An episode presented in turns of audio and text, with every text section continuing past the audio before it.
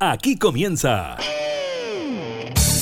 La Cámara en la Radio, edición Teletrabajo.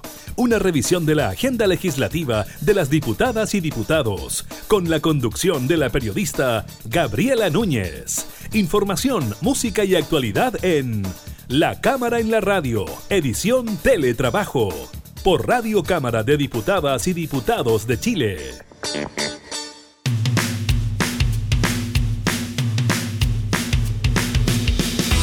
Hola, ¿qué tal? ¿Cómo están? Bienvenidos a un nuevo programa de la Cámara en la Radio en esta modalidad de teletrabajo. Los acompañamos durante estos días de confinamiento, de desconfinamiento, producto de la pandemia del COVID-19, pero también en una semana bien especial que viene precedida de la conmemoración del 18 de octubre, donde se registraron serios hechos de violencia, estaremos conversando de aquello, pero decíamos una semana muy importante porque es la previa, ¿no?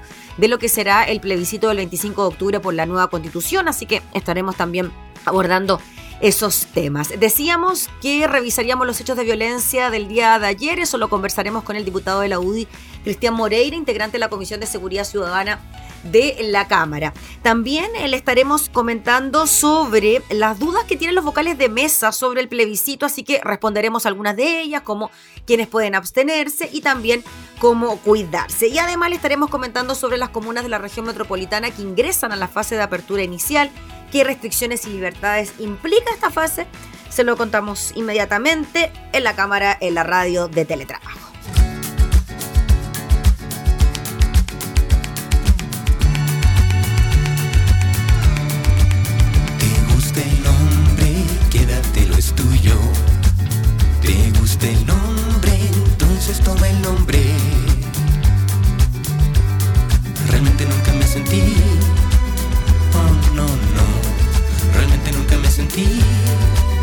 No, no, no. Realmente nunca me sentí como un América. Te gusta el nombre, quédatelo es tuyo. Te gusta el nombre, entonces toma el nombre.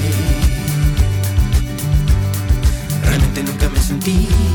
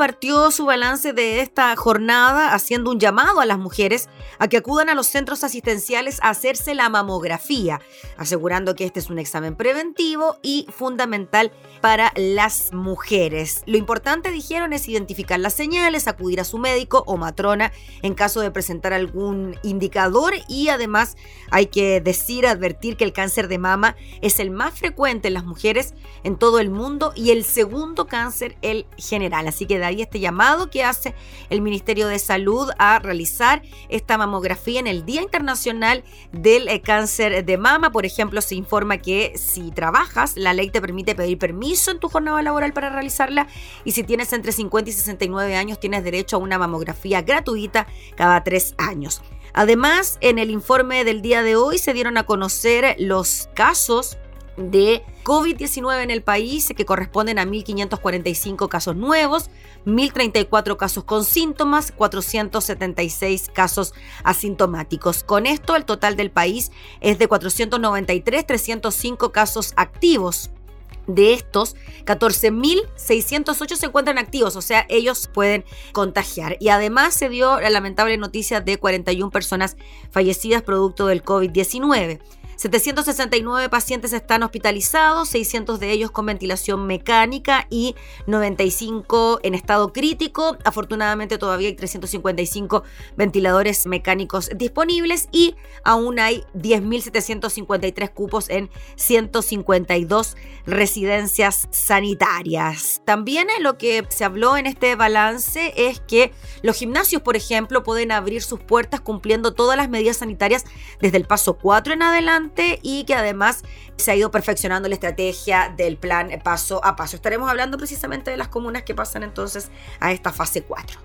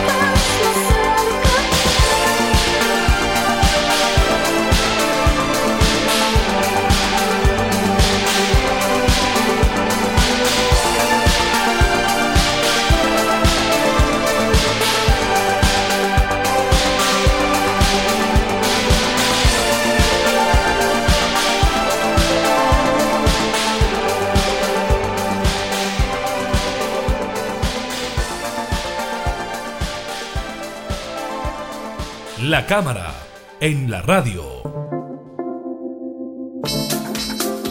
El gobierno informó de 107 hechos graves de violencia y 580 detenidos en la primera conmemoración eh, del 18 de octubre, el inicio del estallido social. Vamos a hablar eh, de este tema, de lo acontecido durante este fin de semana en distintos puntos del país con el diputado Cristiane Moreira, él integra la Comisión de Seguridad Ciudadana de la Cámara. ¿Cómo está, diputado? Muchas gracias por recibirnos. Hola, ¿qué tal? Diputado, ¿Era esperable que una situación de estas características se registrara en un día como la conmemoración del inicio del estallido social? Yo creo que sí. Eh, eh, si comparamos con octubre del año pasado, era lógico que pasaran estos hechos eh, tan graves de, de violencia, tanto en Santiago como en algunas regiones del país.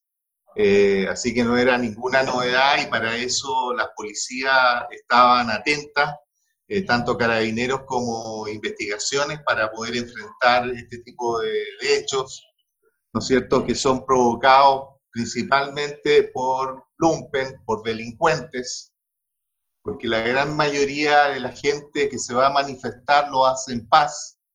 Eh, entonces, eh, da mucha rabia, mucha impotencia eh, de la gente en general al ver que estos grupos extremos quieran destruir nuestro país y destruir, ¿no cierto?, el propósito de estas manifestaciones que es expresar, ¿no cierto?, su malestar por distintas situaciones que han, que han pasado en el país en el último tiempo.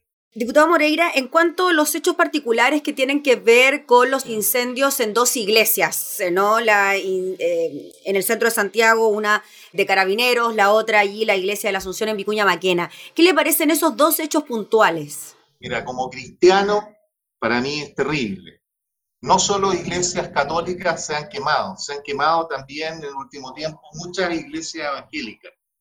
Hay grupos sin ley, grupos anarquistas, delincuentes anarquistas, eh, que son de alguna manera eh, amparados por grupos de ultra izquierda, que lo único que pretenden es el caos y la destrucción de nuestro país para poder imponer una ideología comunista.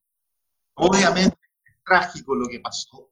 Como insisto, como cristiano, eh, me afecta y creo que a muchos, a muchos cristianos, ya sean católicos o evangélicos, este tipo de situaciones de tratar de destruir la fe eh, duele en el alma. Pueden destruir una iglesia, pero jamás van a destruir la fe que lleva uno en el alma. Mm. Diputado Moreira, en lo que se relaciona con el incendio de carabineros, se confirmó que uno de los detenidos era un funcionario de la Armada. De todas maneras, el gobierno ha dicho que hay versiones encontradas frente a esta detención en particular. ¿Usted conoce más antecedentes? ¿De alguna manera puede darle sentido a una situación como esta? No, no hay, en el fondo yo creo que no, no, ser un autogolpe de tratar de destruir una, una iglesia por un integrante de una institución armada. Hay que investigar a fondo eh, las circunstancias eh, y el por qué y, qué, y, y, principalmente ver los antecedentes de esa persona. Ya, ya pasó hace un tiempo atrás también una situación eh, semejante en que se vieron miembros de la Fuerza Aérea tirándole piedras a carabineros eso, eso tiene que ser eh, bien investigado, pero no creo que haya un plan interno eh, eh, de la institución a destruir cuál sería el objetivo. Ahora, diputado Moreira, el ministro vocero de gobierno, Jaime Belolio, dice que la tesis de que eran los carabineros quienes provocaban la violencia ayer quedó totalmente descartada. ¿Esto tendría que ver, diputado, con algún tipo de estrategia distinta que utilizó la institución policial de no enfrentarse en los primeros momentos a quienes estaban cometiendo desmanes, sino estar más bien a la defensiva de alguna manera? Yo creo que es una estrategia, estrategia nueva que está elaborando Carabineros para evitar enfrentamientos con, con estos grupos eh, violentistas. Eh, fue más bien una estrategia de retaguardia, estar atento a los acontecimientos Eh, es verdad, mucha gente a veces critica por qué no actúa carabinero, pero resulta que cuando actúa carabinero, la gente, sectores de izquierda empiezan a atacarlos, entonces, o una u otra, pero me parece muy bien eh, la estrategia que utilizó Carabineros principalmente en la Plaza Italia, y yo creo que es con el objetivo, de alguna manera, de proteger a aquellos manifestantes que lo hacen en paz. Eh, vimos grupos barristas de tanto de, de equipos de fútbol eh, agarrándose a puñetazos. Eh, eso refleja el nivel de violencia y que no hay nada claro, no, se sabe para dónde va esto.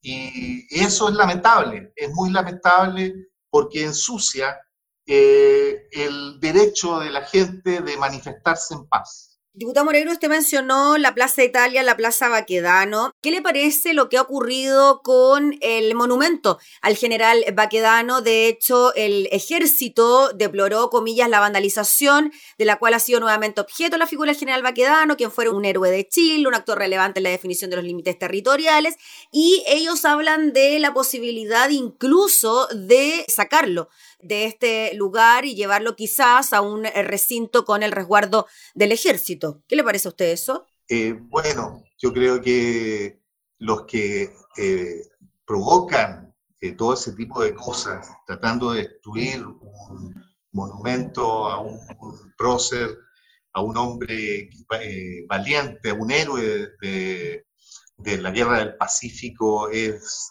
condenable de todo tipo de vista pero la gente que destruye, que lo pinta, que hace barbaridades ahí, no tiene la menor idea de quién fue eh, el general Baquedano. Diputado Moreira, estamos al inicio de una semana clave, tenemos plebiscito este domingo 25 de octubre. ¿Cómo ve usted los ánimos, el ambiente en relación a lo que puede ocurrir de cara a las elecciones? Bueno, yo creo que lo más importante es hacer que todos los sectores del país, eh, sobre todo políticos, hagan un llamado a la paz y a la tranquilidad. Es un hecho democrático que va a marcar una pauta hacia el futuro del destino de nuestro país. Y lo más importante es que se haga con tranquilidad, que la gente no tenga miedo, que vaya a expresar, ¿no es cierto?, su opinión a través de, un, de una papeleta que es, es, un hecho muy importante para lo que es la democracia. Eh, yo espero que eh, no hayan hechos de violencia como los ocurridos ayer, ni, para, ni en el momento para votar, ni para celebrar. Yo creo que ahí tiene que haber un llamado de todos los sectores. Desgraciadamente, el Partido Comunista eh, cuando se, muchas veces se resta este tipo de, de, de declaraciones y, queda aislado de la mayoría de los partidos de oposición democráticos que quieren la paz, que quieren el diálogo. Y eso es lo importante, el diálogo, y, eso lo tenemos que concretar todos los sectores políticos del país. Ya que mencionó al Partido Comunista, eh, diputado Moreira, ¿qué le pareció la erupción eh, del alcalde Jaude, del alcalde Daniel Jaude, en las manifestaciones? A ver, es lamentable, a, nadie le gusta que sea agredido. Eh, yo no sé el por qué, él tiene una postura, él es comunista. Eh, no, no, no, no, le busca. No, mira, insisto, eh, los grupos violentistas eh, no miran caras y lo único que quieren es destruirlo todo. Y yo insisto, esos grupos desgraciadamente son amparados por los grupos de ultraizquierda en nuestro país. Y yo lamento lo que le pasó a él, ¿ya? Eh, no se lo deseo a nadie, eh, ha pasado en nuestros casos y tenemos que, yo creo que, lo, insisto, insisto, aquí la clave es el diálogo la paz y que haya en forma categórica de los partidos democráticos de este país un llamado en forma enérgica a la paz y a condenar los hechos de violencia. Diputado Moreira, en cuanto a lo que se discute de la reforma de carabineros frente al accionar policial, ya el Terminando la semana pasada, el Instituto Nacional de Derechos Humanos habló de más de 3.000 causas relacionadas con posibles violaciones a los derechos humanos. ¿Qué le parece a usted eso, en, el, en medio también de lo que ha sido este convulsionado ambiente desde el 18 de octubre del año pasado? Bueno, Carabinero en estos tiempos obviamente eh, necesita una, una reforma en cuanto a sus estrategias, en cuanto a el respeto de los derechos de las personas, yo creo que es fundamental. En la formación de los carabineros, hoy día un carabinero tiene una, eh, sale de la escuela de formación solamente con un año de, de, instrucción, lo que es eh, muy básico. Y también hay, yo veo que hay problemas en cuanto a la selección de, carabineros. Eh, tiene que haber primero criterios psicológicos, eh, porque no puede entrar cualquiera a la institución. Eh, por, más, por lo más que se necesite mayor efectivo. Hoy día Carabineros tiene un déficit de una cantidad de, funcionarios. Entonces a veces el que se pone la cola entra a la institución.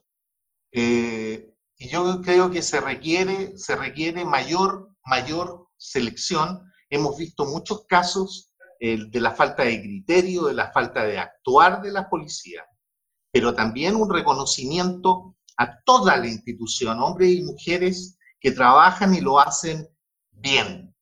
Pero pasa que hay casos que eh, son lamentables, ¿ya? Eh, y también ahí se ve a que hay problemas en la selección de, este tipo de, de funcionarios, y eso hay que mejorarlo, como también tiene que mejorar todo lo que es referente a la probidad. Hemos visto hechos no solo en carabineros, sino que en varias instituciones armadas e instituciones del Estado, en la cual han habido casos de corrupción bastante graves. Y lo que se busca con este tipo de reformas es que haya mayores controles y sobre todo controles de la autoridad civil, del gobierno, de la Contraloría, en lo que, en incumbe a las competencias que tiene la, Contraloría, eh, yo creo que eso, es lo fundamental. Y, esperamos que hayan los, los cambios eh, necesarios, que también no haya una gran diferencia de una élite de carabineros con respecto a los eh, subalternos, a, los, carabineros propiamente tal, a los suboficiales, ¿ya?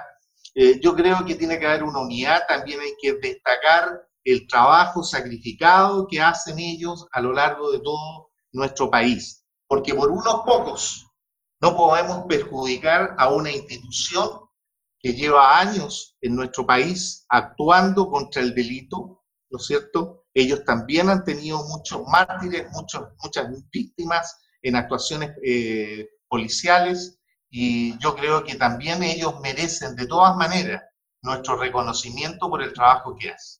Diputado Moreira, para ir cerrando, ¿qué le parece que los hechos de violencia, de alguna manera, algunos sectores se puedan indicar de que esto le sirve a un sector o a otro dentro de lo que es la toma de decisiones, ya sea por el apruebo o por el rechazo? ¿Cómo ve usted eso? Yo creo que este tipo de situaciones no le pueden servir ni a uno ni a otro.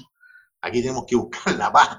Eso es lo que tenemos que buscar, la paz entre todos. Nosotros somos una gran nación, tenemos que cuidarla, tenemos que respetarnos entre uno y otro. Eso es lo importante. Aquí no hay ni ganadores ni perdedores. El único que pierde aquí es el país con estos actos de violencia, con estos actos eh, de grupos que, que lo único que quieren es el caos y la destrucción de nuestro país. Y por eso todos los sectores democráticos se tienen que unir para condenar con fuerza estos hechos. Muy bien, pues diputado Cristian Moreira, le agradecemos enormemente por el contacto. Que esté muy bien. Que esté muy bien, que tenga una buena semana. Adiós. Usted también, diputado, gracias. Chao. Era el diputado Cristian Moreira, integrante de la Comisión de Seguridad Ciudadana de la Cámara, hablando sobre los serios incidentes ocurridos en la conmemoración del 18 de octubre.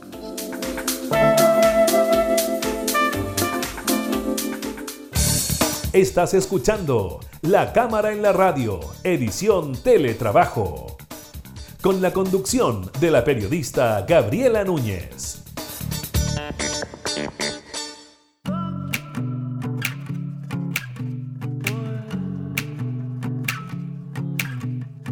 Trato de olvidarme, ya no tiene más sentido. Tengo que encontrar la fuerza para dejarte ir. Los recuerdos contigo son la pelusa de mi ombligo. Llueve a deshoras y se nubla atrás de mí. Quiero terminar con esto. Me lo grabo en el brazo izquierdo, ya no estoy pa' ti.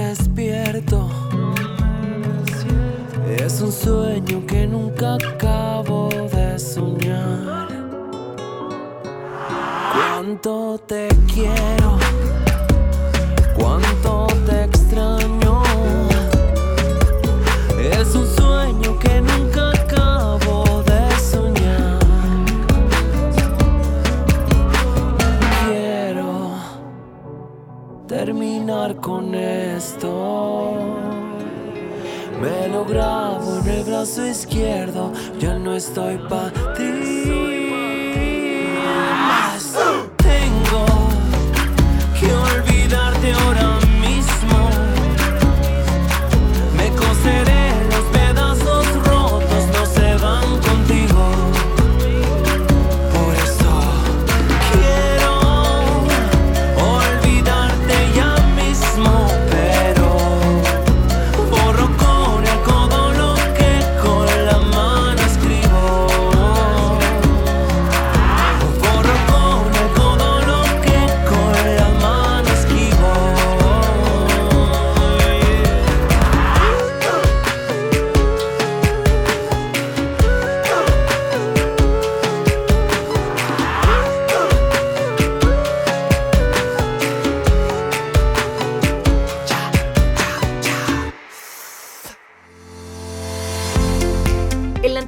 Plebiscito del 25 de octubre se agilizan los preparativos de la jornada. Una de las principales preocupaciones se genera por los riesgos de contagio en plena emergencia sanitaria y por supuesto los vocales de mesa son los que van a estar más expuestos porque al menos estarán 12 horas en los locales de votación.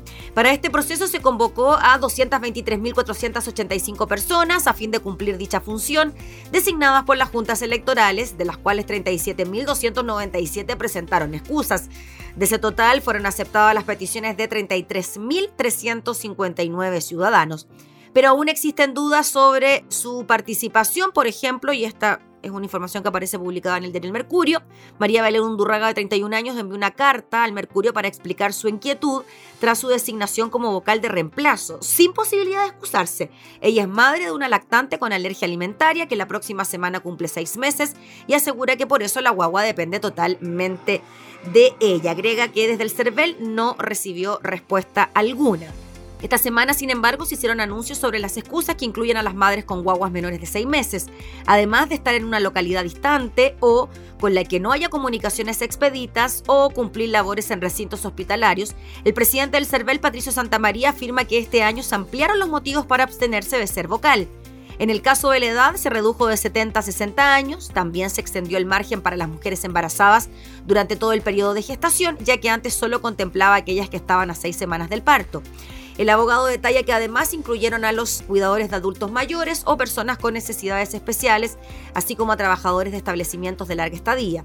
Eso sí precisa que los nuevos motivos serán una causal, no excusa, porque ya cerró el proceso de excusa y los convocados al juzgado de policía local evitarán la multa si justifican estas faltas con certificados.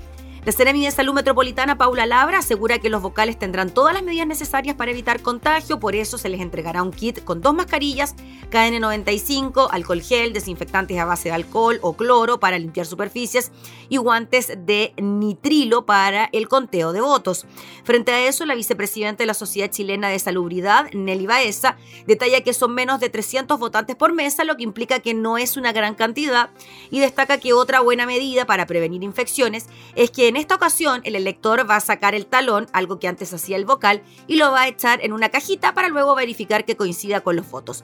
La doctora también recomienda limpiar las superficies por lo menos cada hora o cada dos horas y plantea que los vocales salgan cada dos horas por 5 o 10 minutos para descansar el uso prolongado de las mascarillas como antiguamente lo hacían los fumadores. Así que ahí están algunos datos, recomendaciones que tienen que ver con las votaciones y los vocales de mesa. También hay otros datos que tienen que ver con la movilidad en el día del proceso. Aunque hay varias precisiones, la Subsecretaría de Prevención del Delito afirmó que todas las personas, independientemente de la etapa en que se encuentre la comuna, podrán ir a votar, portando solo su cédula de identidad. Por ejemplo, quienes residen en comunas en cuarentena o fase de transición necesitarán un desplazamiento solo si realizan algún otro trámite las personas con derecho a sufragio que entren a Chile requerirán adicionalmente un examen PCR con una antigüedad máxima de 72 horas.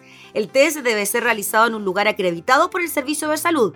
Además, deben portar su cédula y la consulta del CERVEL que acredite su lugar de sufragio. Quienes requieren un traslado entre regiones deberán portar el pasaporte sanitario y pueden hacerlo desde el 23 de octubre. El retorno a los lugares habituales de residencia podrá realizarse portando los mismos documentos, pero durante las 48 horas posteriores al cierre de las mesas.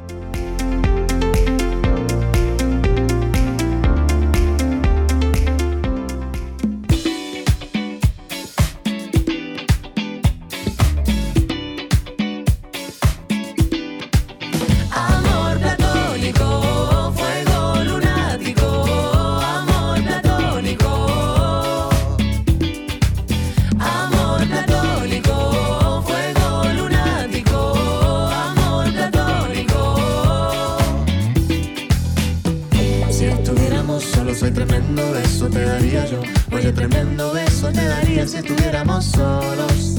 Si estuviéramos, ay, si estuviéramos solos, soy tremendo beso te daría yo. Oye, tremendo beso te daría.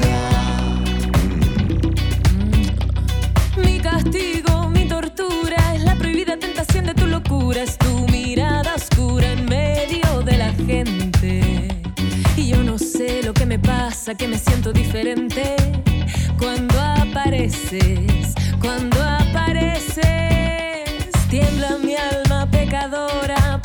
te derrites en mis sueños y es que hay algo en ti que enciende la locura en mí. Au. Yo no sé lo que me pasa, que me siento como un niño.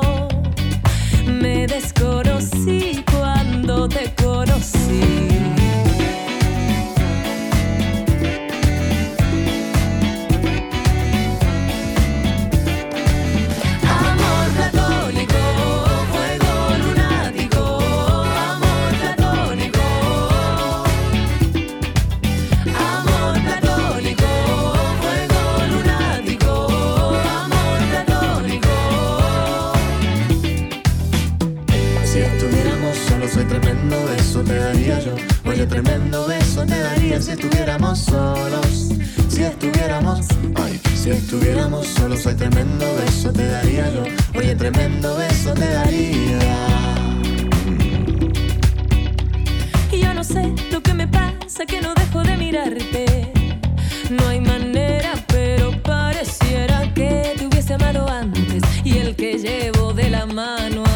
Parece un extraño.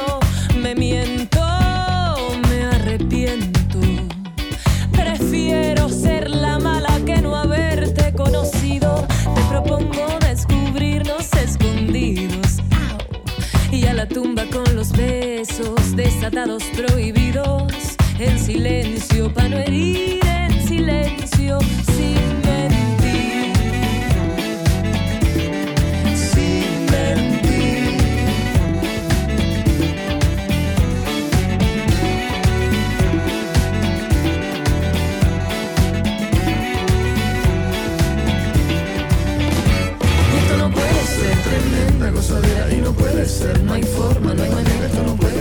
tremenda gozadera, tremenda gozadera.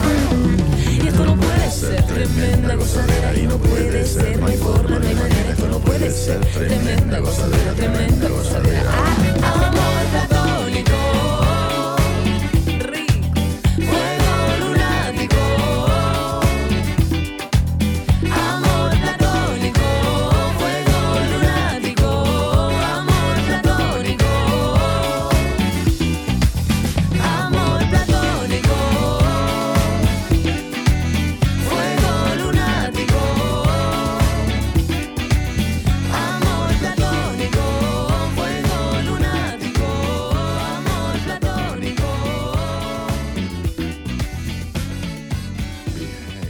La cámara, en la radio.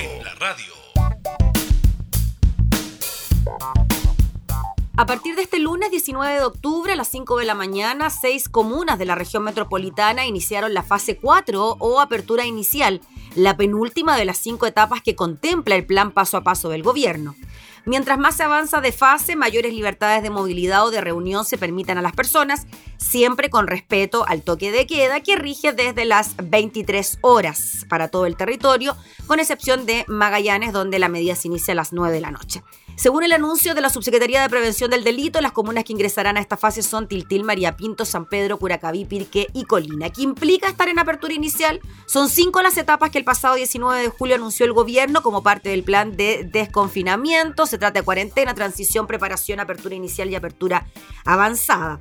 Pasar de una etapa a otra en cada comuna depende de una serie de criterios epidemiológicos, además de que las zonas puedan avanzar o retroceder si es que los indicadores sanitarios no son los óptimos. En el caso de la apertura inicial, se retoman actividades que implican menor riesgo de contagio, minimizando las aglomeraciones. Es obligatorio, como en todas las fases, usar mascarilla, mantener distancia física y recordar medidas como lavado de manos o uso de alcohol gel.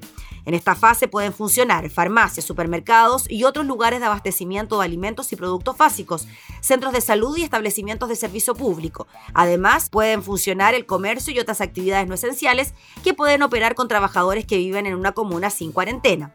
Atención de público en restaurantes, cafés y lugares análogos con máximo del 50% de capacidad o una distancia de al menos 2 metros entre mesas, teatros, cines y lugares análogos pueden funcionar pero con un aforo reducido y sin consumo de bebidas ni alimentos.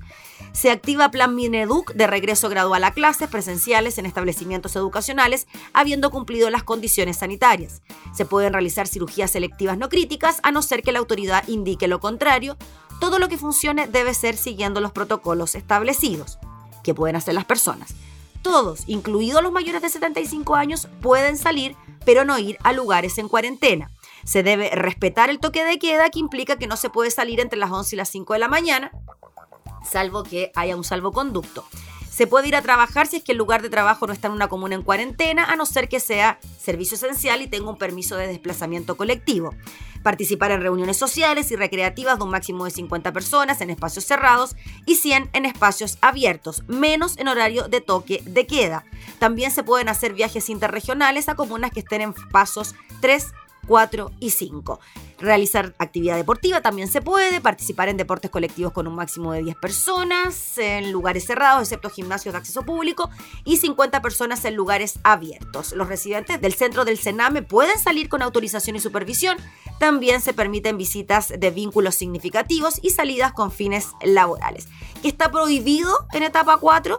Según detalla el gobierno en el plan paso a paso, en esta etapa está prohibido el funcionamiento de clubes y centros de día de adultos mayores, el funcionamiento de pubs, discotecas y lugares análogos, el funcionamiento de gimnasios abiertos al público. También se prohíbe la realización y participación de eventos y reuniones sociales y recreativas de más de 50 personas en lugares cerrados y 100 en lugares abiertos durante el horario de toque de queda, la entrada y salida a centros LEAM y también centros del Sename sin autorización. Son los datos que contempla entonces este nuevo avance en las etapas del plan paso a paso.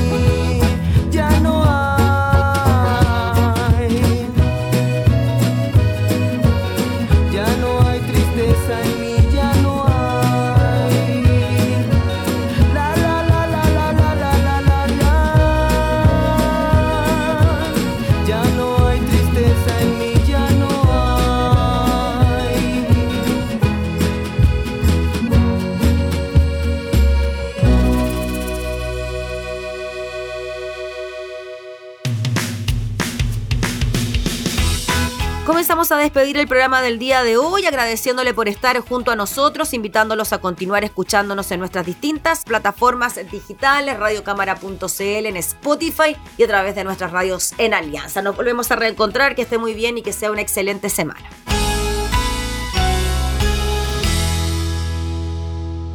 Hemos presentado La Cámara en la Radio, edición Teletrabajo.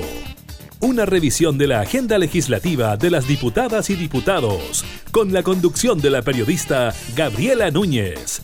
Información, música y actualidad en La Cámara en la Radio, edición Teletrabajo. En Radio Cámara de Diputadas y Diputados de Chile. Hoy más que nunca, acercando las leyes.